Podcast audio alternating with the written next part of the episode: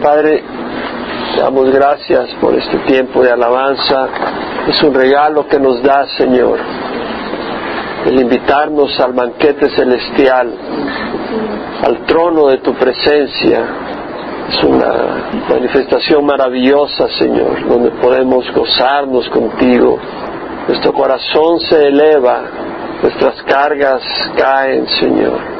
Nuestra mente se renueva, nuestro espíritu se refresca. ¿Cómo te necesitamos? Y gracias que eres accesible a nosotros en cada momento.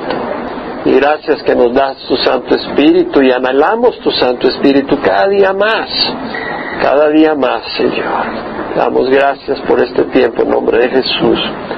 Amén. Salmo 78, lo vamos a leer. Escucha, pueblo mío, mi enseñanza. Inclina vuestro oído a las palabras de mi boca. En parábolas abriré mi boca.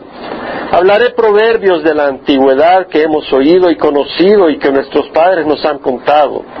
No lo ocultaremos a sus hijos, sino que contaremos a la generación venidera las alabanzas de Jehová, su poder y las maravillas que hizo, porque Él estableció un testimonio en Jacob y puso una ley en Israel, la cual ordenó a nuestros padres que enseñaran a sus hijos, para que la generación venidera lo supiera aún los hijos que habían de nacer, y éstos se levantaran y lo contaran a sus hijos, para que ellos pusieran su confianza en Dios, y no se olvidaran de las obras de Dios, sino que guardaran sus mandamientos, y no fueran como sus padres, una generación porfiada y rebelde, generación que no preparó su corazón y cuyo espíritu no fue fiel a Dios. Los hijos de Efraín eran arqueros bien equipados, pero volvieron las espaldas el día de la batalla. No guardaron el pacto de Dios y rehusaron andar en su ley. Olvidaron sus obras y los milagros que les había mostrado. Él hizo maravillas en presencia de sus padres en la tierra de Egipto, en el campo de Zoán. Dividió el mar y los hizo pasar, y contuvo las aguas como en un montón. Después los guió de día con la nube, y toda la noche con un resplandor de fuego. Partió las rocas en el desierto y les dio agua tan abundante como las profundidades del océano. Hizo salir corrientes de la peña e hizo descender agua como ríos. Pero aún siguieron pecando contra él, rebelándose contra el Altísimo en el desierto, y en sus corazones tentaron a Dios pidiendo comida a su gusto. Hablaron contra Dios y dijeron, ¿podrá Dios preparar mesa en el desierto? He aquí hirió la roca y brotaron aguas, y torrentes se desbordaron. ¿Podrá también dar pan? ¿Proveerá carne para su pueblo? Por tanto, al oírlo, Jehová se indignó un fuego se encendió contra Jacob y aumentó también la ira contra Israel porque no creyeron en Dios ni confiaron en su salvación. Hasta ahí vamos a leer hoy, porque el Salmo tiene setenta y pico de versículos, no queremos amanecer acá. Este es un masquil de Asaf. La palabra masquil, el Blue Letter Bible, lo interpreta como un poema, un, un canto, un poema contemplativo. Es decir, es un poema para contemplar, para meditar, para considerar. La palabra en el hebreo quiere decir didáctico, instructivo, y viene de una raíz que significa ser, hacer, que alguien o actuar de manera inteligente, considerar, instruir, enseñar, hacer entender, hacer sabio.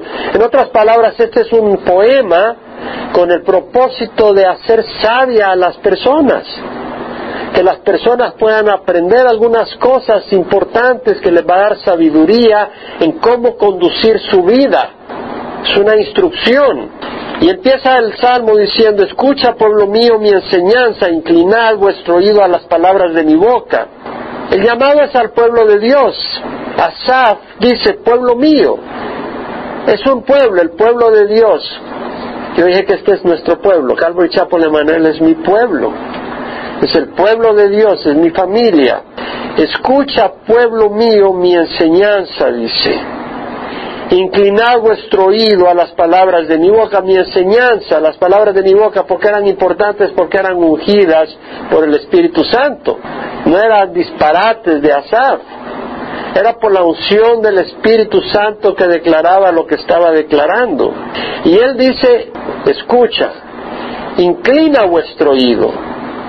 En otras palabras, acércate. Tú estás ahí en el mercado, se oyen voces, unos venden pescado, otros venden carne, otros venden tacos. Quiero que me oigas a mí. Acércate a mí. Lo que yo te ofrezco es algo que tú necesitas oír. Pero tú tienes que hacer tu parte, inclinar tu oído. Acercarnos a la instrucción de Dios. En Santiago 4.8 el apóstol escribe, acercaos a Dios y Él se acercará a vosotros.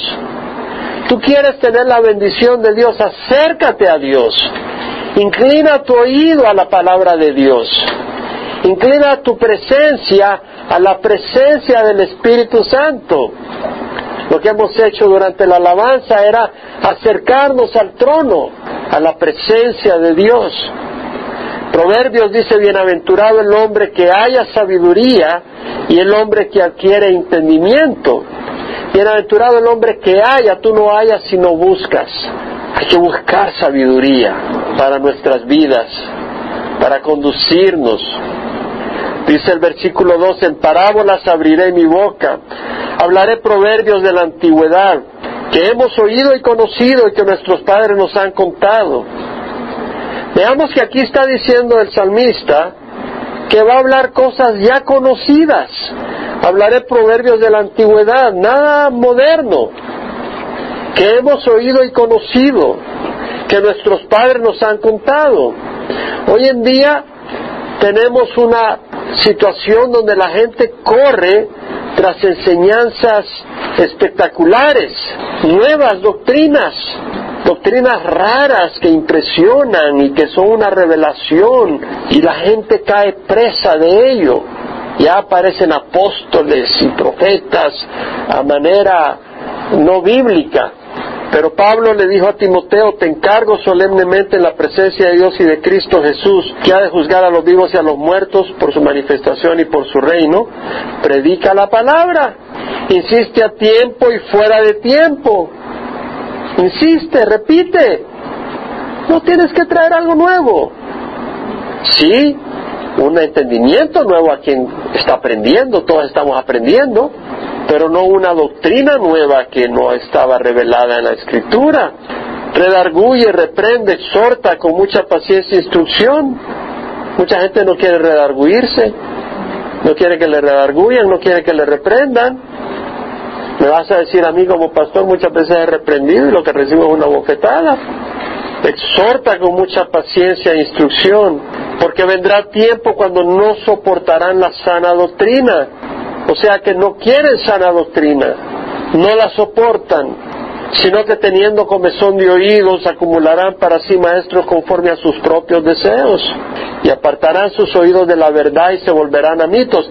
Apartarán sus oídos de la verdad. ¿Qué quiere decir? Que hay verdad, que hay una verdad revelada, pero que la van a apartar de esa verdad. Ya existe una verdad revelada, y es lo que nosotros buscamos. Pero hay muchos que van a apartar sus oídos de la verdad revelada y van a buscar nuevas doctrinas. Pablo dijo, toda escritura es inspirada por Dios y es útil para enseñar, reprender, corregir e instruir en justicia, a fin de que el hombre de Dios sea perfecto, equipado para toda buena obra. ¿Queremos estar equipados para una buena obra? La escritura, la palabra de Dios, mi amigo. Eso es lo que estudiamos, la palabra de Dios. Y va a haber mucha oposición, porque la palabra de Dios muchas veces reprende. Pablo en muchas ocasiones no fue recibido bien, porque fue serio, fue serio en su llamado. Entonces vemos acá que dice, en parábolas hablaré mi boca. La palabra parábola acá es en el sentido de una figura de lenguaje donde comparas dos cosas, o también es en el sentido de la figura poética del hebreo donde muchas veces se expresa un pensamiento y se vuelve a expresar con otras palabras. El mismo pensamiento se va reforzando con distintas palabras. Esa es la poesía hebrea, donde la rima no son en las palabras, sino en el pensamiento que se expresa. Y se repite el pensamiento. Y vamos a ver a lo largo de este salmo que el pensamiento es la infidelidad del pueblo de Israel. Y vuelve a decirlo en distintos ejemplos. Y el pensamiento también es la fidelidad de Dios y lo muestra de distintas maneras y lo repite de distintas maneras. Hay un paralelismo. Eso es parábolas acá. En parábolas abriré mi boca, hablaré proverbios de la antigüedad. La palabra proverbio acá es algo enigmático, algo que te deja perplejo. Y realmente este salmo deja perplejo porque te muestra la fidelidad de Dios y la infidelidad de su pueblo. Y uno dice, ¿por qué va a ser infiel su pueblo con un Dios tan maravilloso? Te deja perplejo. El versículo 3 dice, perdón, 4, no la ocultaremos a sus hijos, o sea, es decir, a los hijos de la generación venidera, sino que contaremos a la generación venidera las alabanzas del Señor, su poder y las maravillas que hizo. En otras palabras, no vamos a ocultar a los que vienen las alabanzas del Señor. La alabanza no está refiriéndose necesariamente a un canto, sino a las cosas que Dios ha hecho que merecen ser alabados por esas cosas. Las alabanzas reflejan la grandeza de Dios por la cual se le alaba.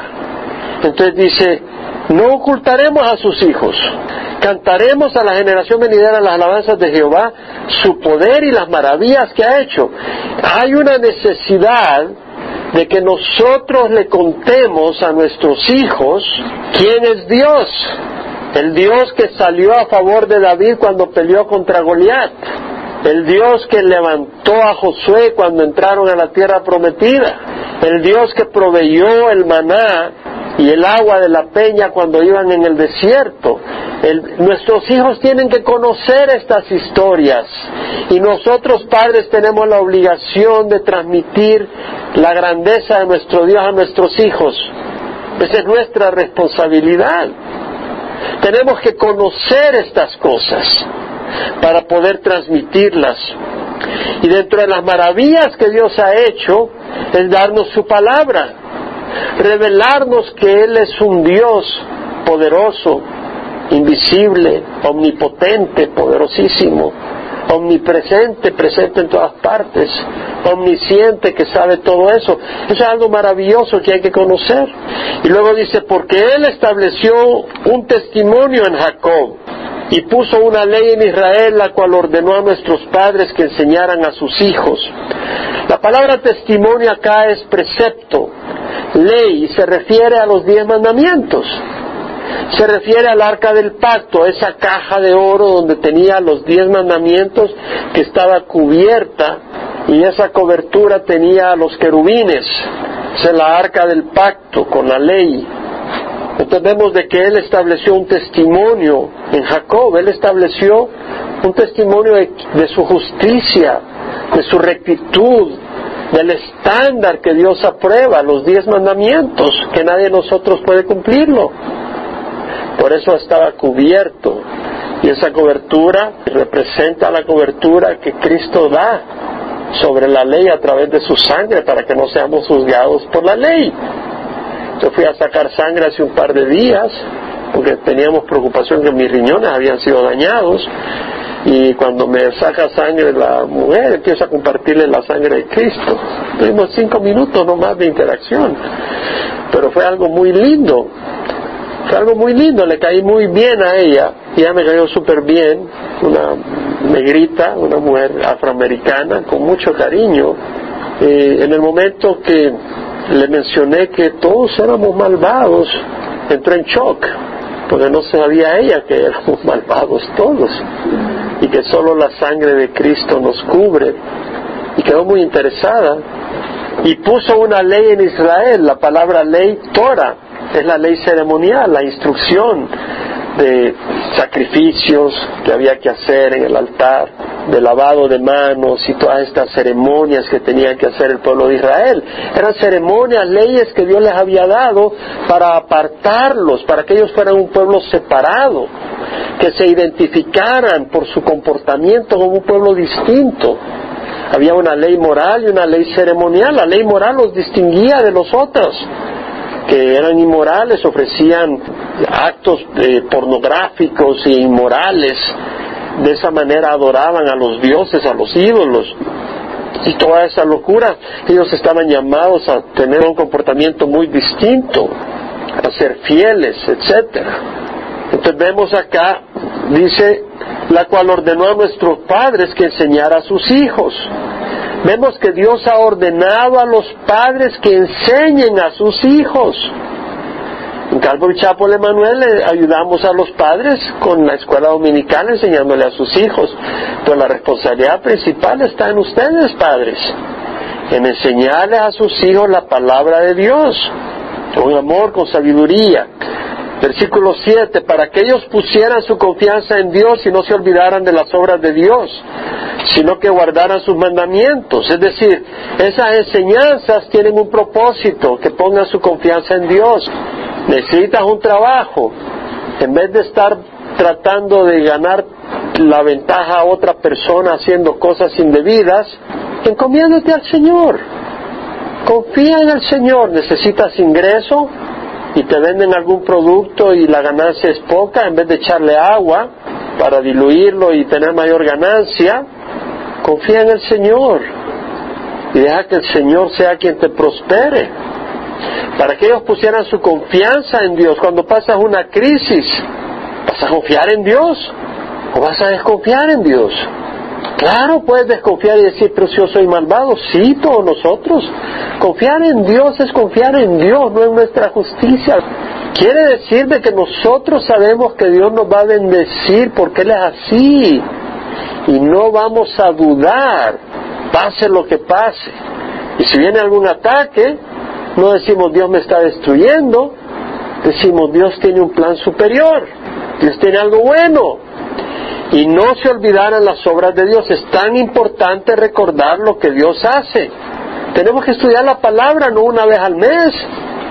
Lee la palabra todos los días. Yo si no leo la palabra, hermanos, me pierdo. Yo necesito la palabra. No solo para enseñar, yo la necesito para alimentar mi alma. Andad por el Espíritu y no cumpliréis los deseos de la carne. Jesús dijo, las palabras que yo he hablado son espíritu y son vida. Necesitamos llenarnos de la palabra de Dios para que podamos estar caminando en el espíritu y no satisfaciendo los deseos de la carne. No se olvidaran de las obras de Dios, sino que guardaran sus mandamientos. Dios ha establecido un comportamiento. Ahora que estamos estudiando el libro de Romanos, capítulo 12 al 16, Pablo nos enseña cómo vivir una vida consagrada a Dios, cómo comportarnos, qué actitudes, qué conducta debemos de tener. Y es importante que nosotros podamos caminar por ese camino. ¿Por qué? Porque somos creados a la imagen de Dios. Pero esa imagen quedó corrupta por el pecado. Y el Espíritu está renovando esa imagen a como debe ser. En Miqueas dice, Él te ha declarado, hombre, que es bueno y que es lo que manda Jehová de ti, sino practicar la justicia, amar la misericordia y caminar humildemente con tu Dios. Lo vimos en Jesucristo, Él caminó rectamente. Practicó la justicia, no estafó a nadie, no engañó a nadie. Practicar la justicia, amar la misericordia, Él mostró misericordia. Y Él caminó humildemente, no con arrogancia. Esos son los mandamientos amar al prójimo como a nosotros mismos, vivir pensando en servir a otros, no vivir únicamente, ¿qué voy a sacar de esto para mí mismo? Servir a los demás. El Señor dijo, un nuevo mandamiento doy, que os améis los unos a los otros, que como yo os he amado, así os améis los unos a los otros. En eso conocerán todos que son mis discípulos. No en que tienes conocimiento intelectual, pero si amas al pueblo de Dios. Cuando yo recibí al Señor, algo me ocurrió. Brotó en mi corazón un amor por el pueblo de Dios. Yo sabía, eso era indudable en mi corazón. Yo veía un cristiano y era una celebración, emborracharnos en el Espíritu Santo, de la alegría. Un colega más, uno de los míos, sentía un gozo. Dice, y no fueran como sus padres, dice una generación porfiada y rebelde, generación que no preparó su corazón y cuyo espíritu no fue fiel a Dios, que no fueran como sus padres, ¿te das cuenta? A quienes les está escribiendo, a Saf les está diciendo de que tuvieran cuidado de ser como sus padres. A veces el caminar y el fruto de la vida de nuestros padres es una enseñanza para no seguir ese camino. A veces algunos padres han seguido el camino de la idolatría, que no lleva a nada, el camino de la inmoralidad, que no lleva a nada. Sí, el camino donde celebramos la Semana Santa, celebramos la Navidad, pero el hombre tiene cinco sucursales, me refiero a mujeres. Eso no, no, no, no lleva a nada y podemos ver el desastre. Entonces no siempre hay que seguir el paso de nuestros padres. Algunos dicen, es que yo nací así y así voy a morir. Esto fue lo que me enseñaron mis padres. ¿Vivieron ellos una vida recta con la enseñanza religiosa que te están enseñando? ¿Los llevó a tener fruto espiritual? ¿O cuando bautizaban a sus hijos era la gran borrachera con champán? O sea, me pregunto, o sea, ¿cuál es el fruto de ese estilo de vida? ¿Aprendieron algo de la palabra? ¿Conocieron de algo de Dios? ¿O dependieron de los líderes y lo que le dijeran? ¿O tenían un conocimiento de corazón de Dios y de la palabra? Ese caminar. No. Y dice una generación porfiada y rebelde. En inglés, stubborn and rebellious. Todas las traducciones en inglés usan esas dos palabras. A stubborn and rebellious generation. Stubborn terco, ser rebelde. Se usa esa palabra para un animal no domesticado. Súbete a un caballo no domesticado. Te tira. dice, vamos por aquí. ¿Cómo que por aquí? Por anca, es por acá, por allá. No hace caso. Es decir, una persona terca es una persona que no se sujeta a su amo. Es un hijo que no se sujeta a su padre. Una generación terca y rebelde. La palabra rebelde es desobediente, una persona contenciosa que resiste contra la disciplina. Es como aquel hijo que tú vienes y, le vas a dar un, par de chiliazos o como le llaman, cintorazos, dicen uno, como digan en cualquier país, uno que otro cinchazo. No estoy hablando de abuso corporal, porque ahora tocas a tu hijo, ay, te llamo a la policía, voy a la policía pero hay que darle su nalgadita. O sea, es necesario dar su nalgadita. Entonces, el rebelde es aquel que tú le quieres dar la nalgadita y te dice, me tocas y te doy un par de esos papos, papá. Eso sí es rebelde. Le quieres dar un, cinchazo y te agarra el cincho y a ver qué. Y se armó el... Hoy ocurre eso, hermanos. Desgraciadamente ocurre eso. En mi tiempo no. A ver, póntete ahí. Y a, nosotros eran los ganchos de madera con que colgaba ropa. Cada lección no sabía un gancho, ¡pam! A quebrarte un gancho para que estudiaras. Generación que no preparó su corazón. Fíjate lo que dice. Una generación que no preparó su corazón. La palabra que no preparó su corazón en el hebreo es kun laev kun. Kun lev kun. Quiere decir que establecer firmemente, alistar, preparar el corazón para que esté firme y establecido. Eso es lo que quiere decir. Nuestro corazón necesita estar establecido en las cosas de Dios. Nosotros debemos de preparar nuestro corazón para el caminar que tenemos con Dios. Debemos de hacer nuestra parte. Tú cuando sales de viaje no preparas tu carro, no le echas aceite, echa gasolina, le revisas el aire a las llantas. Si vas a ir a las Olimpiadas, te alimentas con mucha sabiduría, ¿no? Eh, sabes lo que se alimentan. Yo sé que si tomo cafeína no duermo, hermanos. Lo que yo ingiero afecta a mi cuerpo. Si yo tengo una dieta basada en cafeína, paso eléctrico y nervioso.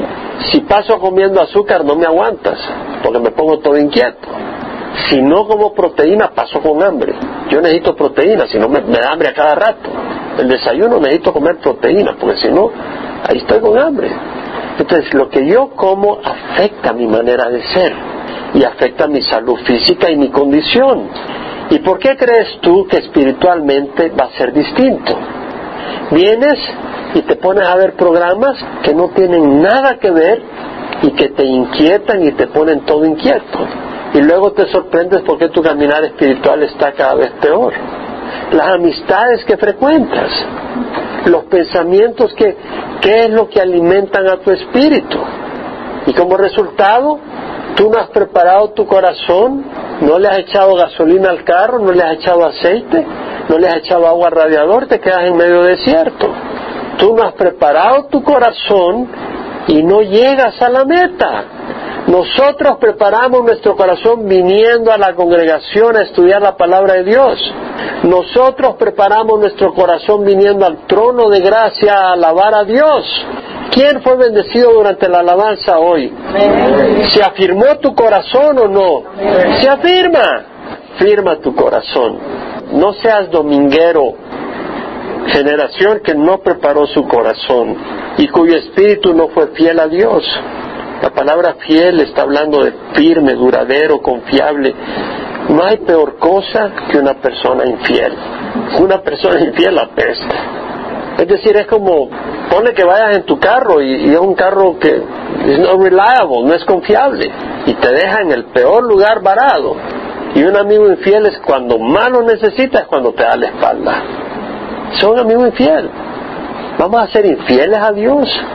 Es decir, cuando las cosas empiezan a ponerse color de hormiga, ya no vamos a los bares, ya no vamos a echar unos traguitos, ya ni queremos que nos vean la gente de la iglesia, porque ya queremos vivir otra vida. Eso es terrible. Versículo 9 al 11. Los hijos de Efraín eran arqueros bien equipados, pero volvieron las espaldas el día de la batalla. No guardaron el pacto de Dios y rehusaron andar en su ley olvidaron sus obras y los milagros que les había mostrado. Mira bien, los hijos de Efraín eran arqueros bien equipados, tenían sus arcos, sus flechas, estaban bien equipados, pero fracasaron. ¿Sabes por qué fracasaron? Porque rehusaron andar en la ley de Dios, no guardaron el pacto de Dios, olvidaron sus obras y los milagros que Dios les había mostrado. ¿Por qué no hacemos memoria de cuando Dios nos liberó? Debemos de hacer memoria de cómo Dios nos sacó de la oscuridad. ¿Quién puede decir amén? Debemos de recordar todo lo que Dios hizo y por qué camino nos llevó para que un día dijéramos, Señor, yo te sigo. Y dejamos de seguir tradiciones muertas y empezamos a seguir al Dios vivo. Hagamos memoria de cómo Dios ha tenido misericordia de nosotros. Cómo tuvo misericordia de nosotros cuando ni le conocíamos y guió nuestro camino para bendecirnos. Tal vez tú dices, no, yo tengo profesión, soy abogado, o yo sé cómo, yo tengo esta especialidad y soy muy capaz en esta área. Mi amigo, si Dios no quiere, te mueres de hambre, aunque tengas tres doctorados. Si Dios no quiere, no te, no te sale ni la ciguanaba ni el cipitío. Esos son los del Salvador, saben lo que es. Él hizo maravillas en presencia de sus padres, en la tierra de Egipto, en el campo de Zoán. Dividió el mar y los hizo pasar, y contuvo las aguas como en un montón. Está hablando que Dios abrió el mar rojo. Está hablando de la, fidelidad de Dios. ¿Quién puede decir que Dios ha sido fiel en tu vida? Dios ha sido súper fiel conmigo, hermanos. Dios. Ahora, ha habido situaciones donde me han dado buenos golpes, pero eso no es Dios, eso es gente. No le voy a echar la culpa a Dios, ¿cierto? Es que a veces cuando nos dan golpes nos enojamos con Dios, como que si Dios es el que nos traicionó, como que si Dios es el que nos abandonó, como que si Dios fue el ingrato. No, entonces vemos cómo dividió el mar y los hizo pasar y contuvo las aguas como en un montón. Después los guió de día con la nube, esa nube que iba delante de ellos y servía también para protegerlos del sol. Y toda la noche con un resplandor de fuego. Iban caminando a veces de noche y era una, un resplandor que los guiaba. Dios estaba con ellos partió las rocas en el desierto y les dio agua tan abundante como las profundidades del océano. Hizo salir corrientes de la peña e hizo descender agua como ríos.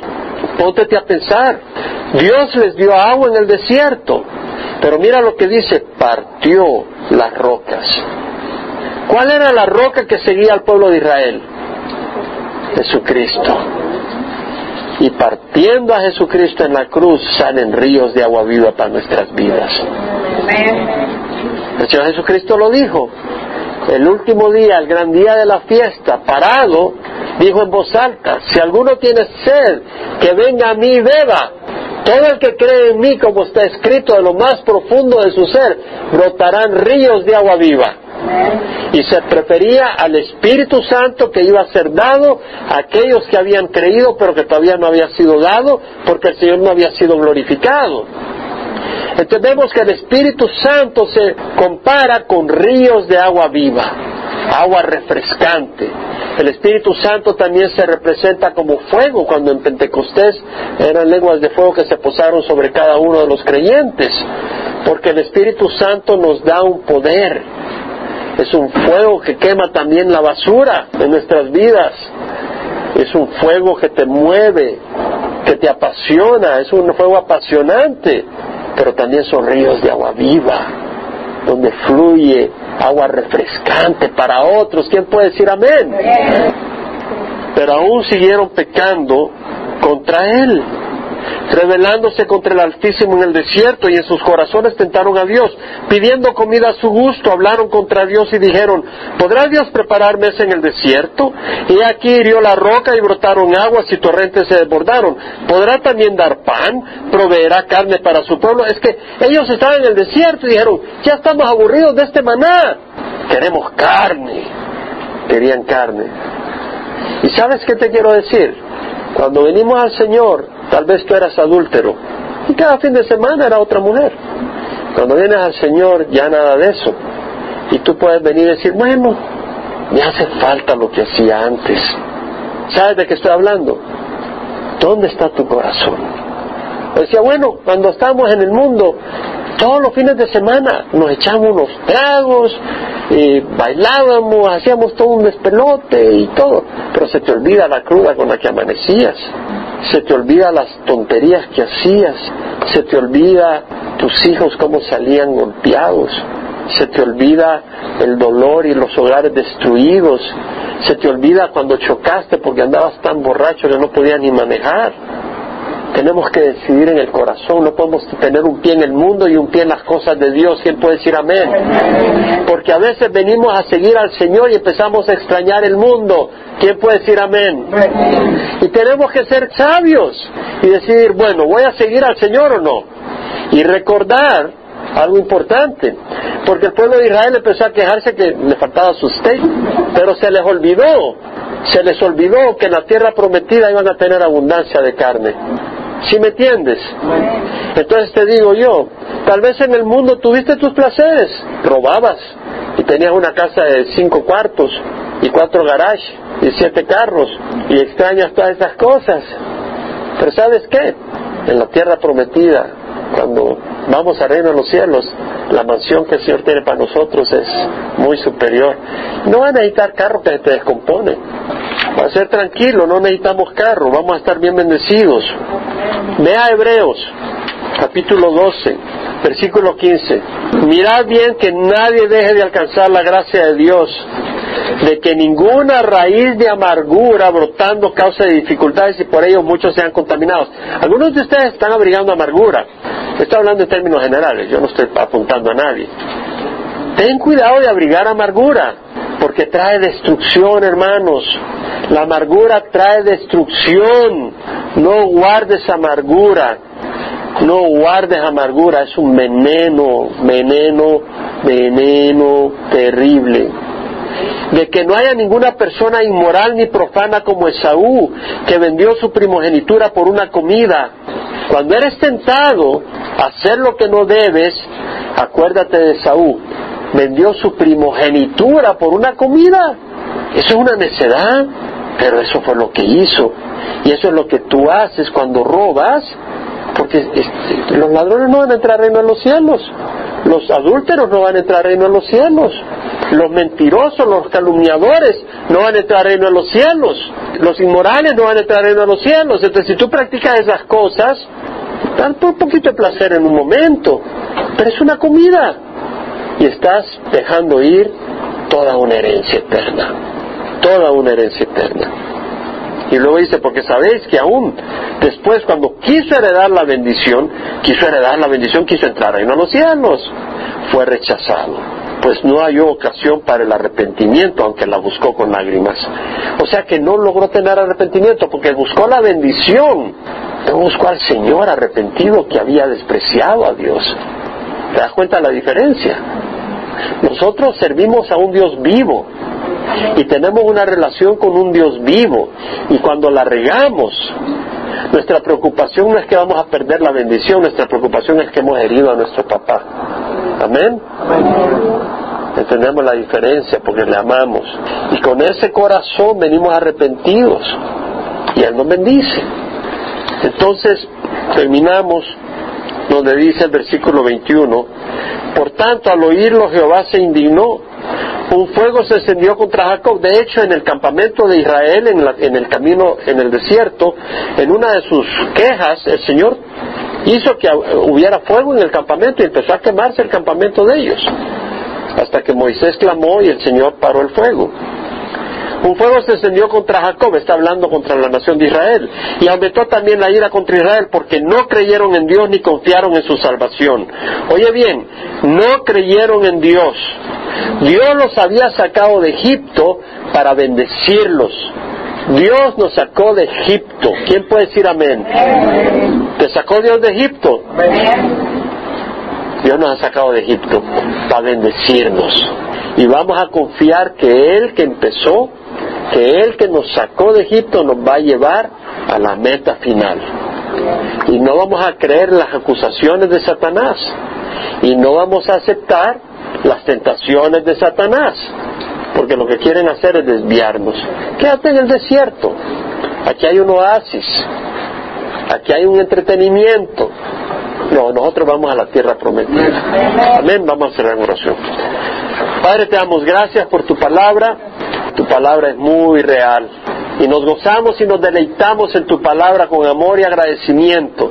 Y Señor, que esta palabra que hemos estudiado, con el poder de tu Espíritu, quede sellada en nuestro corazón y moldee nuestra manera de pensar y moldee nuestras acciones y nos guíe, Señor, fortaleciéndonos de la manera que podamos caminar de una manera que te agrada a ti, papá. Y te damos gracias en nombre de Cristo Jesús. Amén y amén.